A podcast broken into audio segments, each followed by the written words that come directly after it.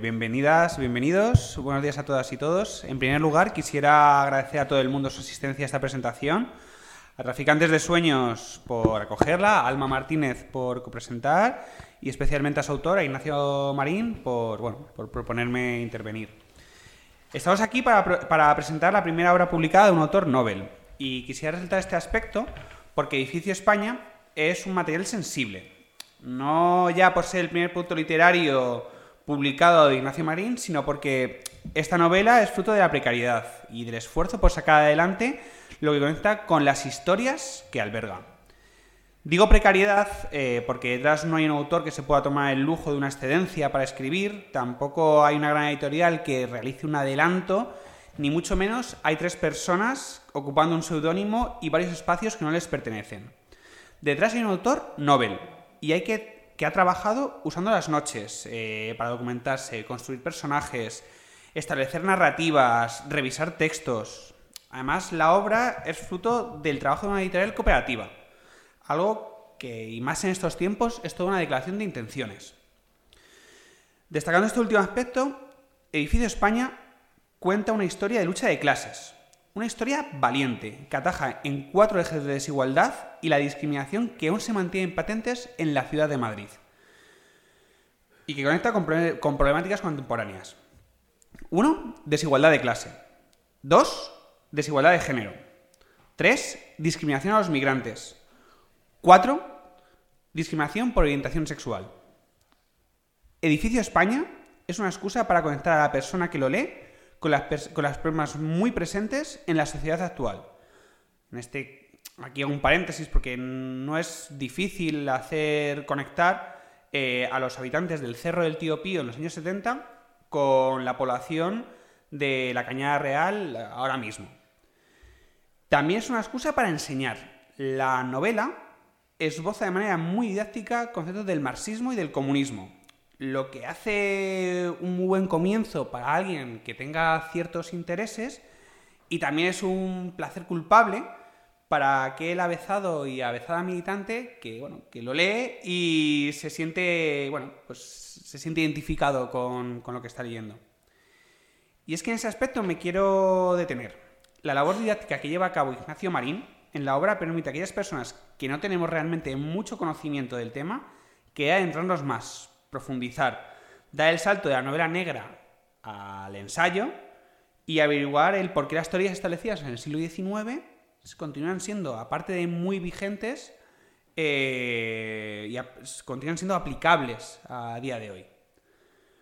Con esto ya termino para dar paso a Alma Martínez, eh, destacando una frase del libro que identifico con la idea gramsciana del conflicto interclasista que se vivía en este momento y considero que se mantiene eh, la actualidad. Mundos distintos convergían en este caso.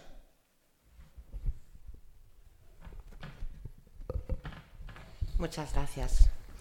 Em, gracias por, a Ignacio fundamentalmente por haberme invitado a, participar esta mañana en esta, en esta mesa de, en este acto al final de, encuentro y de, y de debate.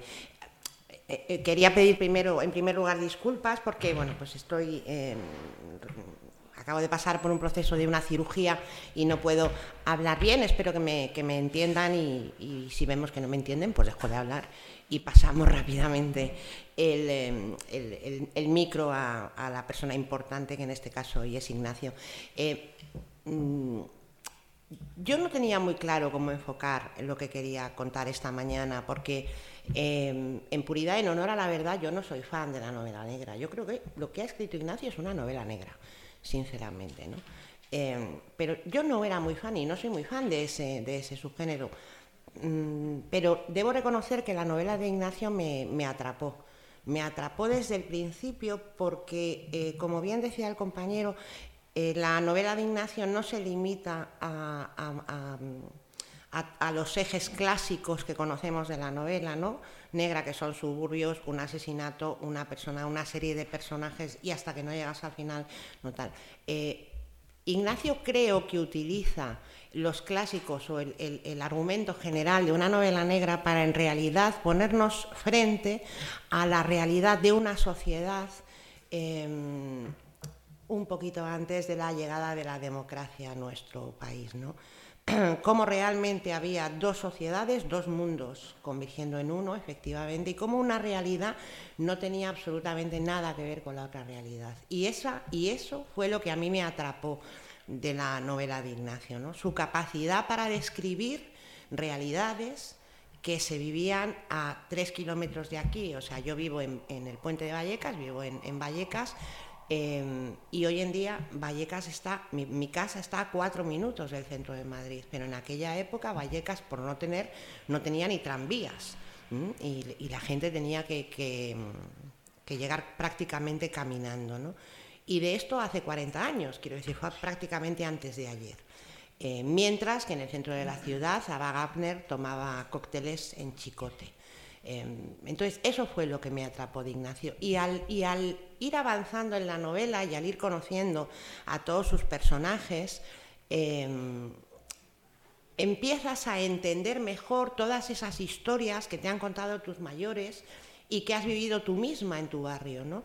Eh, yo participo hace muchos años en, mi... Yo no soy creyente, no soy católica, no soy nada, pero soy de la, de la parroquia San Carlos Borromeo, que como saben está en, en, Entrevías. Y eh, la parroquia San Carlos Borromeo, por muchas circunstancias, eh, no solamente hoy en día es punta de lanza en, trabajo social, en, nuestro barrio, sino que de alguna manera es heredera de lo que se vivió en Vallecas en aquellos años. Y yo he oído infinidad de historias, no solamente del, Cerro El Tío Pío, sino también de, del pozo, ¿no? del, famoso, del famoso pozo del tío Raimundo, y de cómo hacían las casas por las noches para que no se las pudieran tirar por las mañanas, y cómo las madres em, em, hay una frase que a mí me gusta mucho, ¿no? que socializaban a sus hijos. Se lo comentaba antes a Ignacio en la, en la novela, hay una frase, describe a una, a una mujer, a Sole, y dice que podría ser la madre biológica o moral de todas las mujeres y hombres y muchachos que estaban allí. ¿no? Y esa realidad se daba en aquella época en, en, lo que nosotros llamamos poblados, ¿no? donde cualquier vecina enganchaba a un niño, lo sentaba, le ponía a merendar, le secaba las lágrimas, le quitaba los mocos o le daba un coscorrón. Em, de cómo los hombres empezaron a unirse y a sentarse en, lo que hoy llamaríamos asambleas, en aquel momento solo eran reuniones, eh, porque empezaron a ser conscientes de que no solamente lo que se hacía con ellos era injusto, que eso lo sabían desde luego sin ningún género de dudas, pero también que tenían posibilidad de pelear y de luchar, porque ellos y ellas eran imprescindibles, si no había un albañil, si no había un forjador, si no había eh, un encofrador, el edificio no se podía levantar. ¿no? Y cómo empezaron a trabajar y a unirse y a hacer esa red y a crear tejido. Como eh, a mí me contaba una, mañana la madre de Carmen, de una de Madres contra la Droga, que salió del poblado del Pozo, contaba cuando, cuando un marido, un hijo, un abuelo se moría en casa, nosotras vivíamos nuestras casas en el pozo eran de, tierra pisada, ellos no tenían absolutamente nada. Entonces cogían la puerta, la puerta de la casa, y esa puerta era la que utilizaban un poco como parihuelas para poder llevar al difunto a, enterrarlo. ¿no? O como la que no tenía una manta para tapar a un niño, la otra le prestaba un chal para, para poder arropar a ese niño por la noche. ¿no? Eh, yo una vez discutía con, bueno, discutía, hablaba con Ignacio y le decía, las mujeres al final, que son las que sostuvieron todo aquello, las que hicieron red, las que pelearon, ¿no? Están de alguna manera en segunda fila, ¿no? en el libro. Pero justo esta mañana le decía, no, tú tenías razón, porque releyendo el libro y recordando esa época y todo lo que nos han contado y todo lo que hemos aprendido de nuestras mayores, sabemos que las mujeres en aquel momento efectivamente eran punta de lanza y eran las que sostenían todo, pero también era verdad que estaban en segundo plano. Eh, yo contaba en un acto de Ignacio que mi madre y mi padre se casaron por el juzgado en el año 1965 que declaró mi madre no estaba embarazada, pero se casaron por el juzgado y aquello fue un escándalo en su barrio, en Tetuán. Pero más escándalo fue cuando mi madre dijo que ya no iba a dejar de trabajar, que por qué tenía que dejar de trabajar. Estamos hablando de 1965, prácticamente antes de ayer. Em, habla también de la importancia que tuvo eh, la Iglesia, pero la Iglesia en la que yo creo, en la Iglesia em, que comparte, que ayuda, que consuela y que es un igual. Y por eso los curas, eh, Enrique de Castro, que es un referente de mi barrio, para poder atender a los chicos y las chicas de la droga, se tuvo que meter a, trabajar de taxista por las noches, porque si no, no podían estar con, los chavales. ¿no?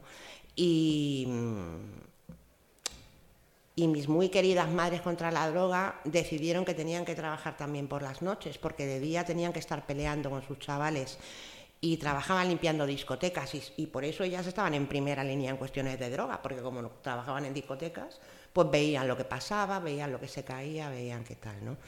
Eh, aquellos curas fueron efectivamente, eh, fueron efectivamente referentes, fueron eh, vanguardia porque abrieron sus iglesias, sus parroquias y cuando no las pudieron abrir, lo que hicieron fue abandonarlas y directamente irse a los locales para estar con las personas que en aquel momento estaban luchando y creo que la iglesia oficial no le quedó más remedio que doblar el brazo porque vieron el caladero que hubo ahí y creo que también, efectivamente, ahí se nota un poco la militancia de Ignacio, porque le da un papel al Partido Comunista que yo, sinceramente, no sé si lo tenía.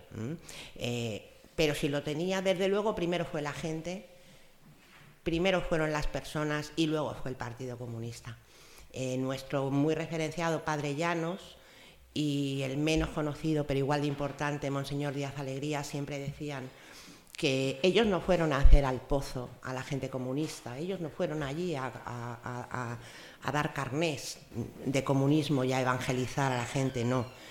Eh, el pozo les hizo a ellos comunistas y lo que ocurrió en el pozo ocurrió en el, cerro del, Tío Pío.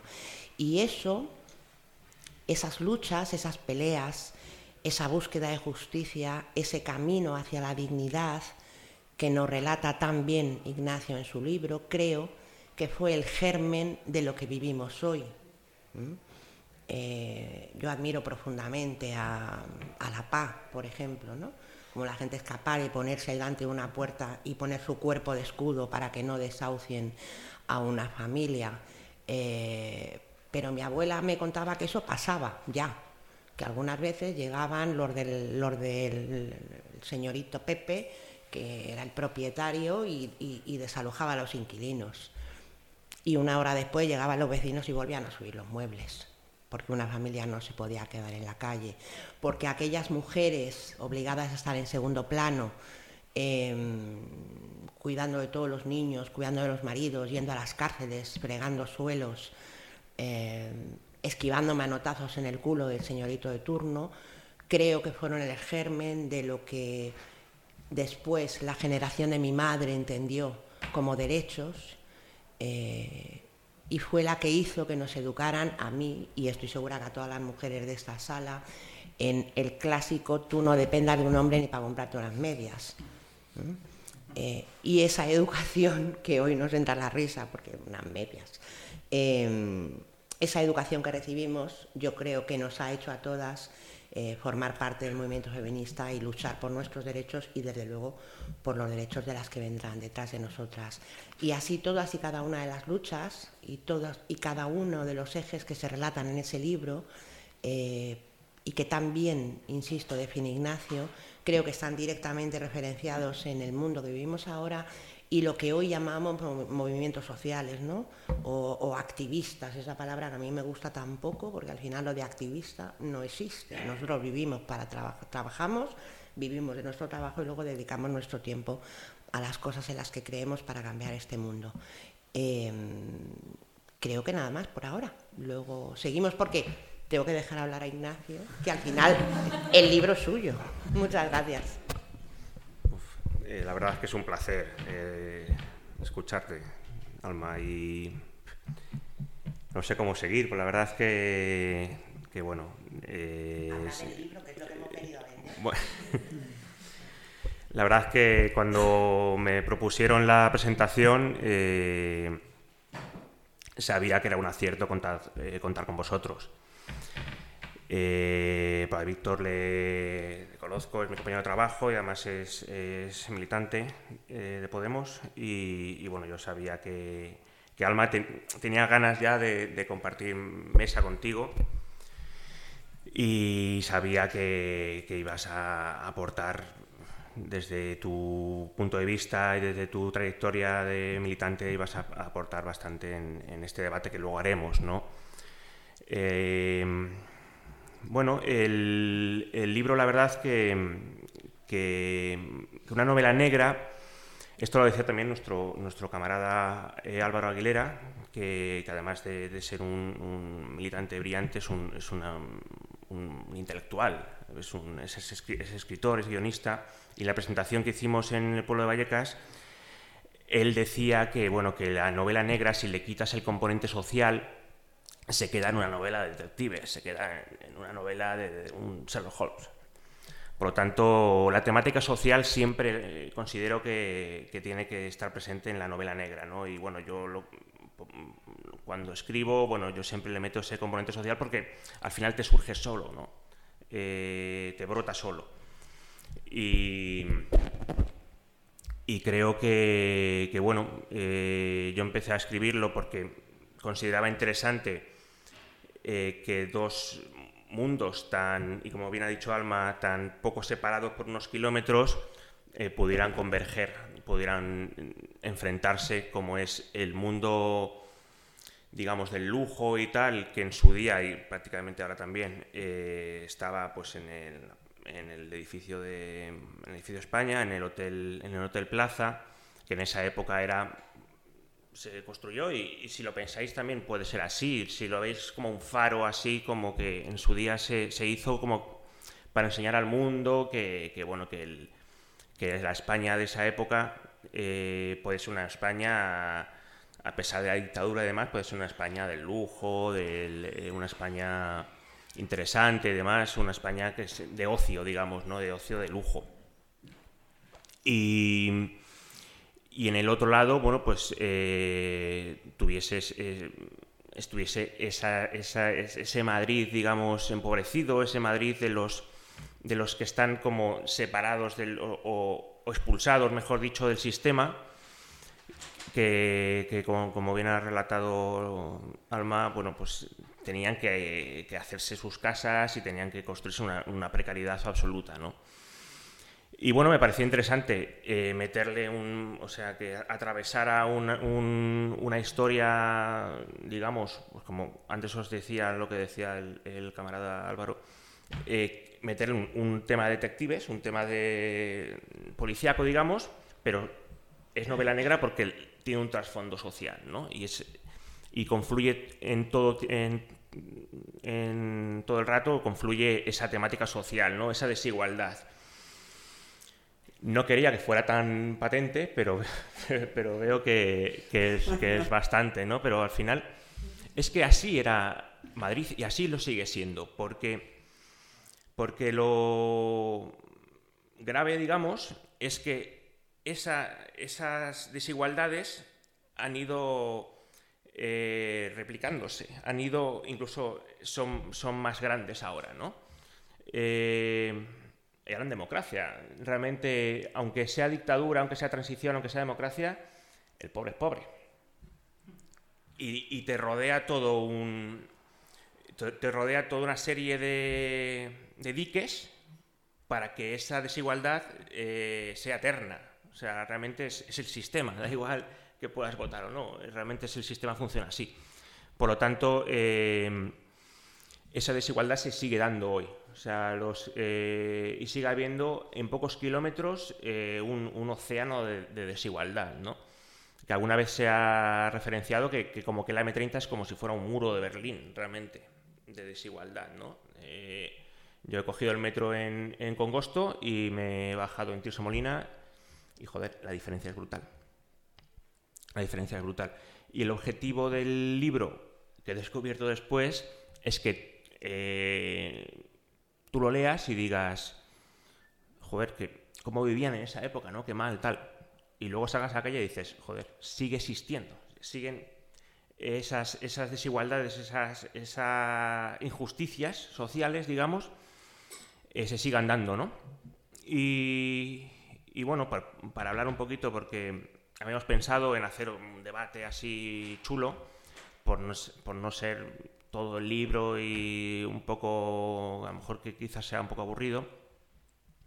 Por terminar, yo creo que, que bueno, ya me diréis, ha quedado yo me siento orgulloso del trabajo que ha quedado porque además eh, creo que, y la gente me lo ha dicho, bueno, que se describe bastante bien y era un reto importante porque yo no he vivido esa época. Y, yo tenía el miedo de que, me, de que alguien que sí lo haya vivido y alguien que sea vallecano, de verdad, yo no nací en Vallecas, me diga, tío, esto no es así, ¿sabes? Esto no, es, no era así el tío Pío, ni era así el puente de Vallecas, ni, ni el edificio España era así tampoco. Eh, pero bueno, por ahora tampoco me llevo muchos palos y, ese era uno de mis principales, mis, principales miedos. A lo mejor ahora me lo podéis dar. Eh, pero bueno, las descripciones la verdad que me han costado eh, documentarme o, incluso imaginártelo, ¿no? Porque, claro, es, difícil, claro, es muy sencillo caminar por Molina y, imaginarme esto como era hace 50 años, porque, bueno, los edificios son los mismos y tal. En el tío Pío ya no existe. Es el, son las siete tetas, el, mirador este que, bueno, mola porque debajo de esas, de esas colinas está el tío Pío, están, están los escombros. Eso es muy típico en Madrid. También el Parque Lineal de Manzanares, que es donde está eso, eso está en la 42, me parece, ¿no? Eh, eso también, eran escombros y los cubren y, está debajo. Y bueno, está interesante caminar por ahí eh, imaginártelo porque no existe. Por lo tanto, eso era un, es un reto a nivel descriptivo, imaginarte cómo era eso, cómo olía, eh, cómo sonaba, cómo, qué decía la gente, o sea, qué tenían en la cocina eh, bulliendo el, en el caldero y tal. Y eso, bueno, al final es, es, al final es imaginación que te creas tú, pero es un reto porque a lo mejor no era así. Por lo tanto, bueno, eh, si alguien, ya más de una persona me ha dicho que, bueno, que la gente se, incluso se, imagina allí o es tan descriptivo que se transporta en esa época y tal, y eso para mí es un orgullo. Eso para mí es un orgullo porque, bueno, ese era, como os comento, era el, reto que, que, tenía, ¿no? Que la gente se transportara ahí y que por unos instantes se sintiera, se sintiera allí. Y, y más allá de lo escrito, más allá de lo narrativo, si te, si te transportas allí, bueno, pues eh, puedes ver la desigualdad que existía y la injusticia social que existía en esa época, que, insisto, eh, se ha trasladado a, hoy día, ¿no? Porque, porque el ascensor social este que tanto se, se vende, yo creo que, bueno, que en estas ciudades forjadas por migrantes y forjadas por eh, por gente que, tuvo que cambiar de vida, que tuvo que cambiar de sus, de sus lugares de origen para, para, bueno, para intentar crear un, un, futuro mejor para, para, ellos y para sus hijos, eh, sigue existiendo esa, esa brecha de, desigualdad. ¿no? Y al final todo, al final es una alegoría, todas las, eh, no sé cuántas tendrá, 300 páginas algo así, es toda una alegoría de lo que es el edificio España, ¿no? Realmente eh, existe una, clase obrera, digamos, una clase baja, me parece un término un poco peyorativo, que construye los cimientos y, se, y, van construyendo bueno, los, diferentes eh, pisos, los diferentes eh, construcción del edificio y los que viven arriba no se manchan de, de cemento, ni se manchan de, del fango, ni se manchan, ni, ni, están jodidos por el amianto, ni, ni nada. Y, y, eso se va heredando generación tras generación. Y eso es una injusticia. Ya, llamémosle dictadura, llamémosle democracia, llamémosle como lo queramos, pero es una injusticia que se, que se sigue dando en esta ciudad. Así que bueno, eh, resumiendo e insistiendo, si si al final del libro, aparte de, de, disfrutar de, bueno, de una trama que puede estar chula, ya me diréis, y que sea un poco sensorial y tal en las descripciones, eh, se puede trasladar esa idea de, de, que estas desigualdades siguen existiendo, pues yo estaré muy orgulloso. Así que espero que lo disfrutéis.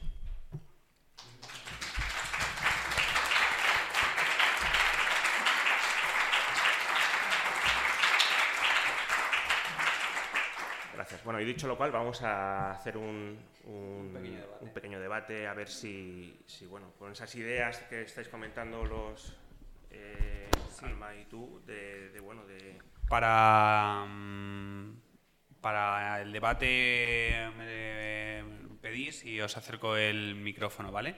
Yo quería antes, eh, una cosa que haces muy bien y que no he mencionado en mi primera intervención, es el tema de la memoria, porque... Eso que decimos que, el parque, ahora es el parque de siete tetas y ya no es el, cerro del tío Pío, eh, realmente yo no lo conozco, tampoco he caminado mucho ese parque, pero no hay una placa conmemorativa, no hay algo que te haga saber que eso antes era había barracas.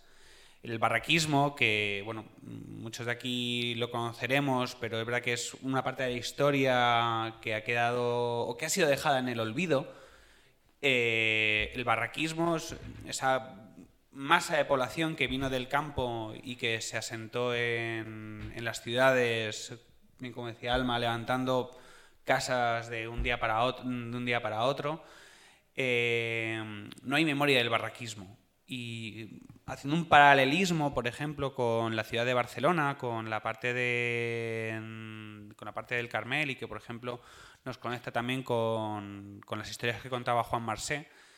Eh, en lo alto de la ciudad de Barcelona, donde eh, durante la guerra civil hubo una batería antiaérea, eh, luego fue el lugar donde se asentó población migrante del campo. Y hay, y hay todavía una placa y hay placas y que te cuentan la historia de cómo vivían las gentes de ahí. Sin embargo, eso en la ciudad de Madrid no lo hay.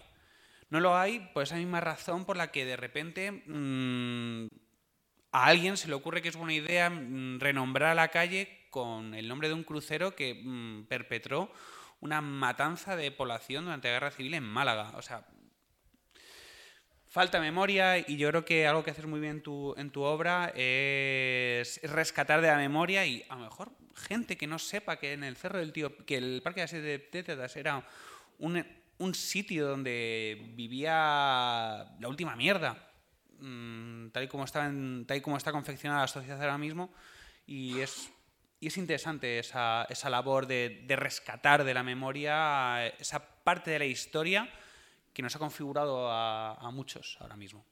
Eso está, eso está chulo, sí, ese, ese, ese aspecto porque sí que tenemos una, deuda en la ciudad de Madrid y en especial, bueno, los, que somos vecinos del, Puente Vallecas o de Villa Vallecas, eh, con la memoria, con lo que, con lo que ha pasado en, nuestro barrio, que bueno, que lo conocemos, pero también en otros barrios obreros, pues eh, tú te has querido en Villaverde, ¿era? todos esos barrios que, insisto, se han construido, aunque no vivieras en una Casa Baja, eh, aunque vivieras en un piso, o sea, son gente que han forjado el barrio y, a, través también de las redes de las redes asociativas y han construido el barrio y eso no se eso no se reivindica ni, ni, la gente lo sabe realmente lo que hay detrás de esos barrios que, muchos están gentrificando. Bueno, aquí en, aquí en tu barrio en, centro lo, lo, sabéis de sobra, ¿no? Pero bueno, también hay un proceso de gentrificación que se dice que se va a dar en el Puente Vallecas y demás. Pero claro, la gente, o sea, empiezas a construir, empiezas a tal, y la gente no sabe lo que ha, lo que ha pasado. No solo, en, insisto, en temas de, del Cerro del en, asentamientos, eh, que hay un montón en Madrid, ¿no? El Pozo y hay un, montón, ha existido un montón, y claro, eso lo han realojado, han hecho pisos y la gente no lo sabe, pero ni una placa ni nada. Y no hablo solo de eso, sino, bueno, ya has hecho referencia también a la guerra civil. Bueno, ves que Vallecas era, era frente de guerra directamente. Usera, vamos a ver. una placa que diga aquí hay un frente o aquí hubo una trinchera. Eh, claro. Eh, se escucha mejor por aquí. aquí, a lo mejor si estamos hablando. Eh, no sé apagarlo. lo he intentado antes y no sé apagarlo. Déjalo a ver si la liamos. Que eh, en temas de tema de casa campo también podríamos hablar de temas de la, de la guerra civil. A lo mejor está, soy mal pensado, pero a lo mejor está así hecho para que no lo pensemos, para que no eh, añoremos, digamos, esas redes sociales o esas luchas obreras que había. Soy muy mal pensado. Yo creo que sí. sin duda. Yo. Si me permitís, efectivamente. O sea, yo creo que eh, eh, cuando llegaron los realojos, cuando se, cuando se tiran las casas bajas, eh, porque para mí una, una cosa es un, un chabolán y otra cosa es un, una zona de casas bajas, cuando se tiran las casas bajas, eh, yo creo, y se, y se entregan viviendas, viviendas sociales, digo, no, nunca van a tener la calidad de hora ni determinación que tiene una vivienda eh, de, de, perfil privado. Eh, yo creo que también hay un intento por parte de la Administración de eh, romper esas redes que antes comentábamos, ¿no? Y romper incluso algo tan eh, yo, yo, me acuerdo una vez que las madres decían, antes todos vivíamos en horizontal y tú tenías que pasar por la puerta de todos y cada una de tus vecinas para, mm, para llegar a tu casa, con lo cual al final saludabas a todas tus vecinas, te parabas a hablar con todos tus vecinos y sabías el día a día de todos tus vecinos y ellos el tuyo. En el momento que se entregan las viviendas y pasamos a una construcción vertical y tú te metes en un ascensor para llegar al cuarto A, empiezas a no conocer a nadie. Eso unido a que de pronto empiezan a permitir la venta de pisos, que esto no es de antes de ayer, esto es de hace 20 años. Eh, y empiezan a permitir que se vendan pisos que se han pagado con dinero público y la gente encima gane dinero y gane dinero negro porque no se puede declarar, se empieza a romper o intentan romper esa, esa red que yo creo que no se ha roto, insisto. Eh, pero yo quería volver eh, a lo que, desde luego, totalmente de acuerdo con lo que estáis diciendo, de la, necesidad de hacer ese cinturón de memoria, aunque yo personalmente creo que la gente en los barrios, en el mío, si hablamos de, Vallecas en concreto, sí que mantiene eh, esa memoria, ¿no? O sea, tú hablas, mi chico se crió en las casas bajas y él sigue hablando de las casas bajas. Yo en mi vida he dicho lo de parque no sé qué, la, allí como mucho la gente le llama las tetas directamente y todo el mundo sabe lo que, a lo que a lo que se refiere, ¿no? Y los mayores le siguen llamando al cerro el. Eh, yo quiero que, intentemos hacer traslación, ¿no? Eh, antes comentaba el compañero el tema de la cañada y también como otra vez cómo juega ¿no? la, la, administración, el Estado, el ayuntamiento, la comunidad al que le corresponda en el momento. Eh, la gente de la cañada, es verdad que la cañada es muy grande, hay un sector, hay muchos sectores y en algunos hay cosas o había cosas que no eran las más deseables, pero la gente de la Cañada originalmente viene de las épocas aquellas del realojo que estamos hablando, principios de los 80, eh, empiezan a sacar a toda la gente de los barrios de las casas bajas, empiezan a entregarse las viviendas por las que tienen que luchar, nadie les regala nada. Y además, no solamente eso, es que les querían separar. Tú te vas aquí, tú te vas a Pedro Laborde, tú te vas al Pozo, tú te vas a Puente, tú te vas a San Diego, y las mujeres otra vez, con los niños por delante, fueron las que pelearon por esas casas y se iban todas las semanas a la MV allá a pegar voces hasta que consiguieron sus casas y consiguieron estar todas juntas, que era lo que quería. Pero decía, se realoja a la gente, ¿no? Y quedan pequeñas, pequeños asentamientos que ya no tienen ese carácter social porque ya no se da esa inmigración de provincias por motivos económicos, políticos, etc. Eh, y yo recuerdo perfectamente que en, en, aquello que era la peineta, aquello que corrían galgos y toda aquella cosa, ¿os acordáis? Allí en Canillejas, había unos pequeños asentamientos. El Ayuntamiento de Madrid realojó a toda aquella gente. ¿Por qué? Porque querían hacer aquella cosa horrorosa de las Olimpiadas, que yo nunca lo entendí. Pero bueno, eso es otra cosa. Y como ocurre siempre, había gente que no tenía derecho a una casa porque no cumplía los requisitos de haber estado empadronado de tanto tiempo, de no sé qué, de los niños, de los tal, de los cual. Y fue el propio Ayuntamiento de Madrid el que los plantó en la cañada. Esto es real, es así. Y luego llegó el famoso efecto llamada que llega siempre y es normal. Tú estás viviendo en el margen de la M30, como hay ahora cientos de chabolas en la M30, y de pronto oyes que si en lugar de estar en la M30 con cuatro tablas, estás en no sé dónde, el año que viene te van a dar una casa. Y aquello se empezó a llenar de gente. Porque en la cañada no molestaban a nadie, a nadie de los que les molestan. ¿no? Y así dejaban libre la peineta para hacer su cosa aquella de las Olimpiadas, que luego nunca las hicieron. Pero bueno.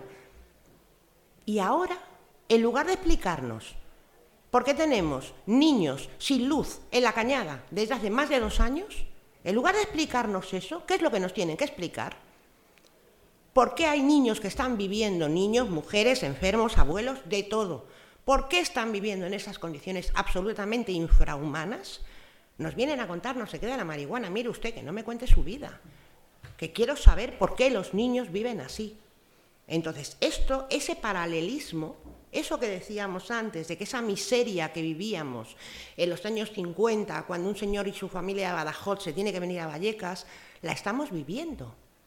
Y no ha cambiado nada. Lo que pasa es que intentan decirnos a la población que nosotros, nosotras, no somos como ellos. Nosotros ya somos clase media, nosotros estamos bien con nuestros trabajos, aunque ganemos media castaña y vivamos en pisos compartidos y no tengamos para irnos ni al pueblo en verano, pero nosotros somos clase media.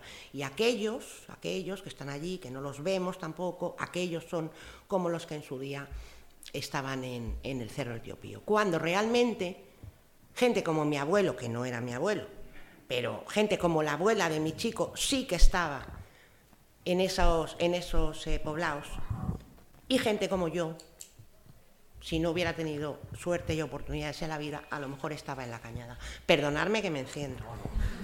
No, vamos a abrir el debate. Intervenir en, Por eso. queréis intervenir en cualquier momento con las vivencias que podéis tener o con lo que os apetezca, solo tenéis que levantar la mano. ¿eh? Exacto, y queríamos también decir que, que consideramos que, como hablamos de memoria, y aquí, por ejemplo, se da el caso, al menos el mío, que yo no he vivido todo eso, yo he tenido la suerte de criarme en Villaverde, pero en un Villaverde desde una posición de privilegio. Yo creo que es un buen momento para que todas aquellas personas que sí que han vivido esa, esa época y que quieran compartir, yo creo que es el momento y, y es el espacio, que realmente la idea de Ignacio era abrir un debate y, establecer espacios para compartir memoria. Eh, bueno, buenos días a todos. Eh, yo soy su chico, el de las casas bajas. un, poco, un poco que ya que, que se ha llevado por, por este lado, yo soy de, yo soy de las casas bajas. Que, bueno, yo soy de las últimas que tiraron, entonces sí que no es una cuestión de que, de que era niño, yo estuve hasta el año 90 viviendo en una casa baja. Y cuando se sale en la tele o en un libro, como, como era aquello, creo que también está un poco idealizado. O sea, éramos normales, ¿eh? o sea, no, no, no éramos nadie, nada raro. Sí que es cierto que, que todo el mundo venía del mismo sitio. Cierto que cuando llegaron aquí, eh, mi familia, que vino en los años 50, y, lo de la historia de hacerlo por la noche, eso lo cuenta muy bien mi abuela, porque era la que se quedaba con los niños. O sea, había niños y no te podían tirar la, la, las cuatro paredes que hacían. Venían a mejor, porque los pueblos estaban peor. Aquí por lo menos podían trabajar, podían irse los, hombres a, la obra, que había mucha expansión, y, y, las, y las mujeres a servir. Entonces, venían a mejorar. Y luego sí que es cierto que, que, bueno, Ignacio lo pone en el Cerro del Tío Pío, que el Cerro del Tío Pío estaba lejos de Vallecas, o sea, era como otra parte de Vallecas. Yo, yo soy de Palomeras, donde está ahora mismo la asamblea, ahí es donde yo vivía. Y el Cerro del Tío Pío, que está de la Albufera para allá, eso era ya más lejos todavía. También fueron de los primeros, el Cerro del Tío Pío no se conoce mucho porque fue de lo primero que, que tiraron, o sea, fue de lo, lo primero que, que tiraron allí. Allí había unas cerámicas, unas cosas y, y, estaba como muy lejos. Como ahora la cañada en un momento dado era, era aquello del Cerro del Tío Pío. Y luego mm, sí que había esa, pues claro, porque vivíamos en la calle, porque las casas había goteras, había no sé qué, había no sé cuánto, hacía frío, hacía calor, y la gente vivía mucho en la calle. Era gente obrera y sí que había esa solidaridad. Eh, ¿Qué es lo que creó eso? Mucha, mucha comunidad. Lo que decía Alma, toda la razón. Ahí no tenías una madre, tenías todo el barrio. Todo el barrio era tu madre. O sea, eso era, no se podía hacer nada malo porque te conocía todo el mundo. Aparte que la gente venía siempre de los mismos pueblos, venía siempre de los mismos sitios, mucha familia, y todo era muy, muy comunitario. Eh, hay una cosa que sí que, Ignacio podías estudiar, porque escribe muy bien, que creo que fue fundamental y que creo que es realmente la, lucha vecinal. Cuando los años 80, 80 y algo, empieza a hacerse la remodelación, que quieren tirar las casas, la idea que tenían era que todo el mundo se hubiera ido al extrarradio. Fuenlabrada, Parla, Leganés. Y la lucha vecinal consiguió que nos quedáramos en Vallecas. Eso es lo que se llama el plan parcial. Y eso sí que fue una, lucha vecinal. Eh, ¿Qué más quería decir? Bueno, eh, cierto, cuando tiraron las casas y nos fuimos a los pisos, todo eso, lo que es la comunidad, sí que se, sí que se perdió. Pero no solo lo que es a nivel de barrio, a nivel de asociación de vecinos, o sea, eso es como cuando llegó la transición, que todo el movimiento político, movimiento vecinal, también se acabó. O sea, porque nos hicimos individuales. Y es un poco la, cosa. Eh, fijaros cómo es la cosa de que yo todavía, Ignacio ha dicho que venía de Congosto a, Tirso de Molina, yo, cuando salgo de Puente digo que voy a Madrid. O sea, la gente de mi generación, Madrid era otra cosa. Y cuando nos íbamos a Madrid era pasar a Pacífico, o sea, no era más. Eh, lo que yo sí quería, que, es complicado, no sé explicar muy bien, es que hay una idealización de, todo eso que quizá no sea tan, tan cierta. O sea, que en serio, éramos gente normal. O sea, no. Y bueno, pues también agradecer a Ignacio que sin ser del barrio intente ahí demostrarlo y, nada, pues enhorabuena por el libro.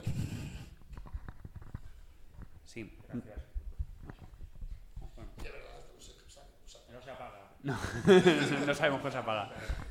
Sí, para continuar un poco ya también concluir, eh, hablar del tema de las asociaciones, eh, se necesitan espacios.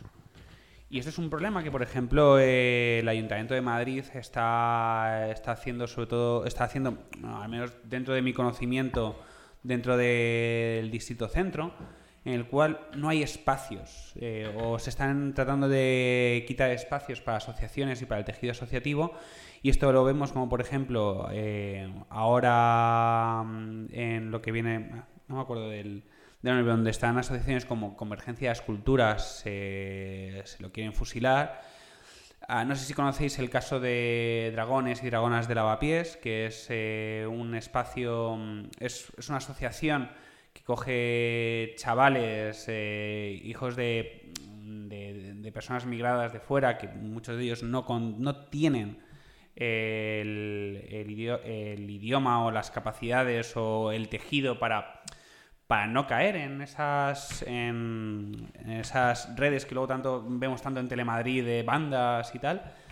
Eh, pues el propio ayuntamiento está, está maquinando para, para, no renovar esos espacios, para, no, para que la sociedad civil no tenga espacios de compartir y tengamos que pagar por el espacio. Y bueno, en este caso, muchas de estas cosas hace que los, que los jóvenes, eh, si la sociedad civil no tiene espacios para compartir sin tener que pagar, hace que los jóvenes tengamos que ir, y jóvenes, yo no sé si soy considerado joven, pero generaciones, ya no, ¿no?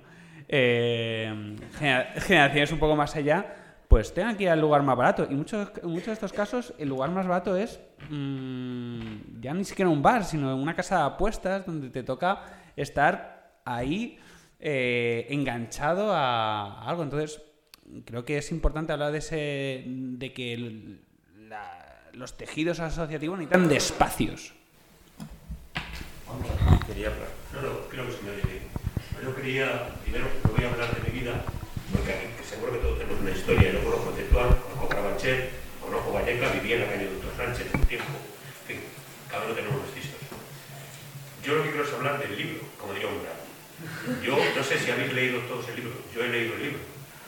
Y hay unos elementos verdaderamente, yo recomiendo, el libro tiene algunos problemas de edición, como es lógico en los autores noveles. Pero hay algo maravilloso, aparte de la descripción social, yo tengo una edad, aparte de la descripción social, que es evidente, yo conozco Vallecas, aunque tú no lo creas, ¿verdad? Y conozco Carabanchel, y conozco Tetuán de la Victoria. El libro tiene algo maravilloso. Yo viví la muerte de Carrero, yo viví la muerte de Franco, yo viví el asesinato de los abogados laboralistas de Atoche. Yo viví la llegada de la democracia, yo viví el fin de la dictadura. A mí me pilló haciendo la mili el día la muerte de Franco, esto siempre lo cuento. Yo estaba de suboficial de guardia y me escapé para celebrarlo con mi mujer y me de fusil, evidentemente. He dicho lo cual, el libro tiene algo maravilloso, es cómo enhebra las historias. Que no quiero hacer spoilers, si no las pero cómo enhebra las historias que no haga spoiler. Por favor, tenemos que vender el libro. ¿Cómo nebra? Me comprado muchos. ¿Cómo nebra las historias de su, de su trama político-social con los hechos reales? Va, yo hablé con Ignacio y me pregunto, oye, ¿tú crees? Digo, está clavado. Está clavado. Y además, algo que me maravilló es la capacidad de inventar para salir de la trama los hechos históricos que dices, coño, es que estaba allí Ignacio. Entonces, quería comentar que lo importante, podemos comentar la vida todos nosotros, tenemos muchas creencias, pero lo importante es el libro. Yo quiero vender el libro de y por eso he dicho lo que he dicho. Os recomiendo la lectura, no desesperéis, algunos problemas de edición y algún verbo especialmente, pero comprad el libro. Yo lo he iba a traer el mío que lo tenía súper anotado, pero me ibas a echar la bronca. Entonces he preferido dejarlo en casa. Y ahora me llevaré otro nuevo para ayudar al autor a sobrevivir.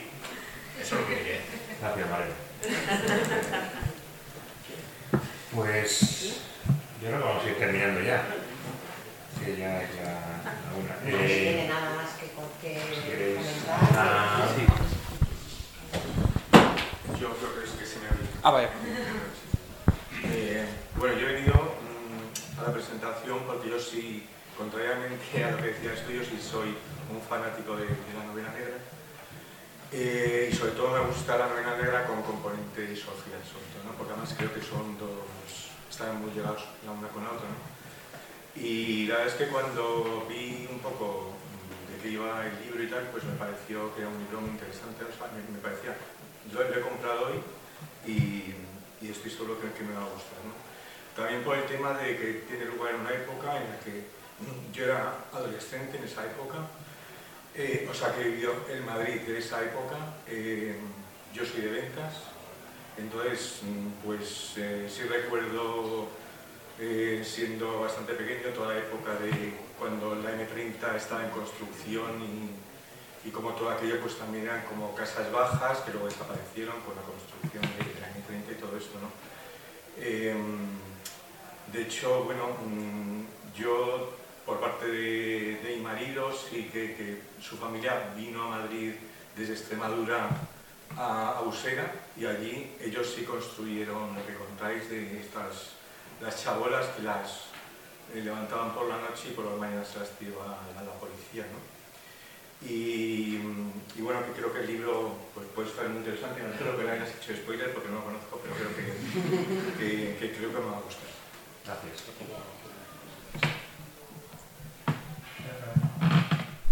Yo quería decir, em, antes de, que el compañero cierre la mesa, eh, al, inicio del, acto, que no estábamos todas todavía, yo creo que el compañero ha hecho una reflexión muy interesante respecto de cómo una persona como Ignacio, que tiene un trabajo que es del que vive y dedica las noches a escribir sin recursos, sin poder decir voy a, tomar una, una, excedencia de un año, de seis meses, de eh, no sé cuánto tiempo para poder dedicarme a esto, que al final es lo que me gusta y lo que me da vida, ¿no? Yo creo que eso solo se puede alimentar con talento. Cuando tienes talento, tienes disciplina y también tienes alegría, ¿no? que son las tres cosas que tiene Ignacio fundamentalmente. Y creo que nosotras, eh, nuestra obligación en la medida de nuestras posibilidades es apoyar eso apoyar a esos autores emergentes, apoyar a ese tipo de editoriales que son cooperativas, que algunas veces hasta que no terminan de eh, saldar la primera edición no pueden sacar la, segunda, proyectos yo, mm, eh, como traficantes, como Muga, como otros tantos, que al final eh, lo que demuestran es que hay otras formas de hacer, otras formas de trabajar y otras formas para dar salida al talento que se, que se canaliza solamente por el magnífico trabajo que ha hecho Ignacio y por eh, la alegría y la ilusión y el tesón que ha puesto en esta obra, creo de verdad que es nuestra obligación el que no lo tenga, la que no lo tenga, según salga por la puerta, lo compre, lo regale y siga comprando. Esa era mi, mi solicitud, mi ruego encarecido, nada más. Hombre, sin ninguna duda, aquí no se regala nada. Gracias. Muchas.